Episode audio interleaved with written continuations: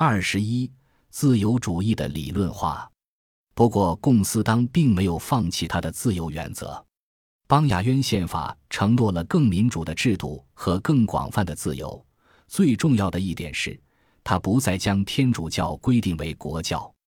贡斯当向他的朋友拉法耶特侯爵介绍这部新宪法时，夸耀说：“从没有任何一部宪法比它更自由。”他还专门写了一本名为《适用于所有政府的政治原则》的书，作为这部宪法的指南。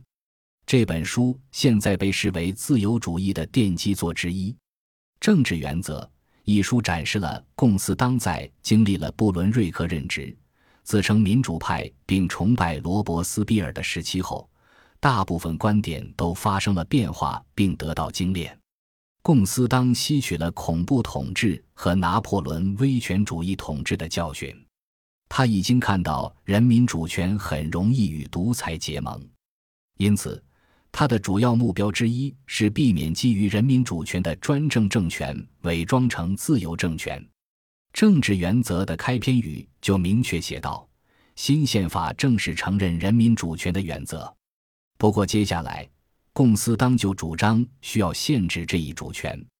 他写道：“无论是以人民、君主之名，还是以议会之名行使不受约束的权利，都是非常危险的。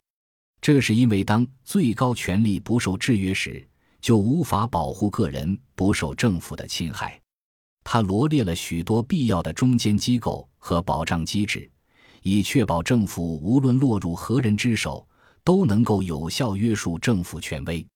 其中最主要的是后来被视为最基本的自由权利——思想自由、新闻自由和宗教自由。贡斯当写道：“政府的形式远没有政府的量级重要。君主政权和共和政权。”可能同样是压迫人民的，像何人给予政治权威不重要，给予多少权威却很重要。政治权力既危险又使人腐败，将给予一人、多人或者所有人，你会发现结果是同样邪恶的。他写道：“法国大革命的所有弊病都源自革命者对这一基本事实的忽视。”这些理念使公司当在经典的自由主义思想家中占有重要一席，甚至可以说他是第一位自由主义理论家。共斯当的思想中始终充满道德忧思，他的思想在道德意义上也是自由的。政治原则一书佐证了他长期以来对自私、虚荣和追求奢华的忧虑。他谈到需要勇气。慷慨和对公共利益的热忱，他孜孜不倦地提到需要自我牺牲才能维系自由政权。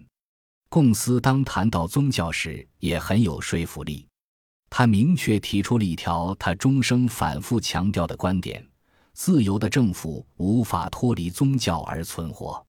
他说，宗教是重要的教化力量，能够激发无私的精神。高尚的原则以及合乎道德的价值观，这些在自由社会中至关重要。最重要的是选择哪一种宗教，以及这种宗教和国家保持何种关系。